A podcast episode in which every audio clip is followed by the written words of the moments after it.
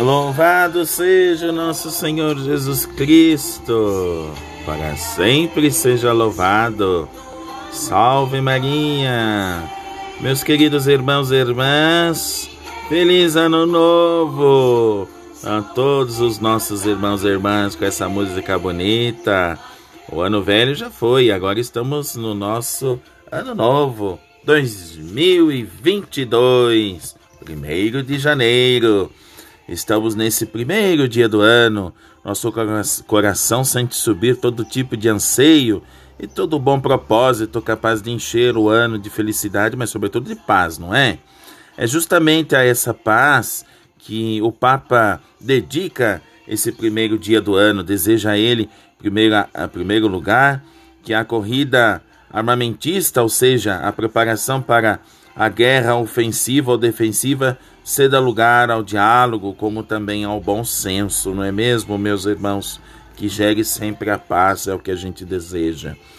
E ninguém melhor que Maria, mãe do príncipe da paz, para nos dar o exemplo, o incentivo e conseguirmos a harmonia indispensável entre as pessoas e as comunidades, tanto nacionais como internacionais. De nossa parte, que podemos fazer?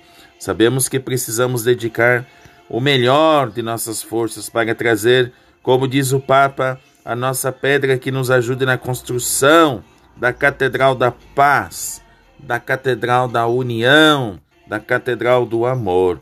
Em seguida, firmamos o propósito de acolher com bondade e carinho aqueles que Deus nos confiou, ou aqueles com quem devemos viver, não é?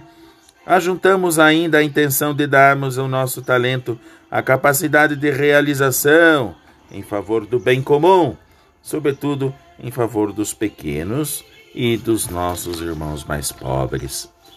Assim, fizeram os santos de quem iremos ocupar no longo desse volume todo de história aqui do book que vocês acompanham todos os dias, né? Esse volumes de santos que nós temos aqui no nosso Spotify durante todo esse ano, não é? Iremos aí meditando os dias, sua vida e suas obras. Nesse dia primeiro, a igreja também comemora ainda São Fulgêncio, bispo e confessor, conhecido por sua doutrina trinitária e cristológica. Decidiu ser monge a partir da leitura de um sermão de Santo Agostinho sobre o Salmo 36. Ele viveu na Tunísia e morreu no ano 533. E ainda, para vocês terem uma ideia, não é?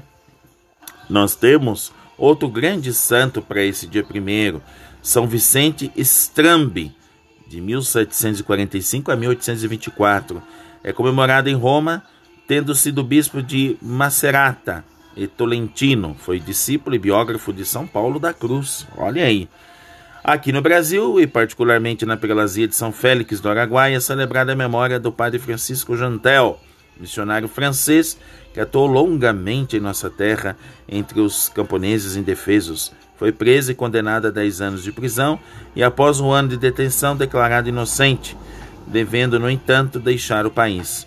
Em 1975 foi expulso por decreto do, do presidente da República naquela ocasião e morreu repentinamente aos 56 anos de idade em seu desterro na França em 1979.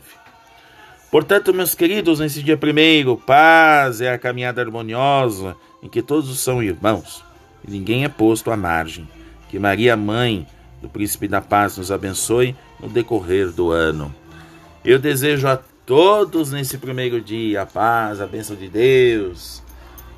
E voltamos aqui com o nosso santo do dia. Obrigado pela audiência todos esses anos que vocês têm dado a todos nós aqui com tanto carinho, com tanto amor, com tanta alegria. Nós só temos que agradecer e render graças do céu a todos os nossos irmãos que nos acompanham. Voltamos aqui segunda-feira, dia 3 de janeiro, se Deus quiser.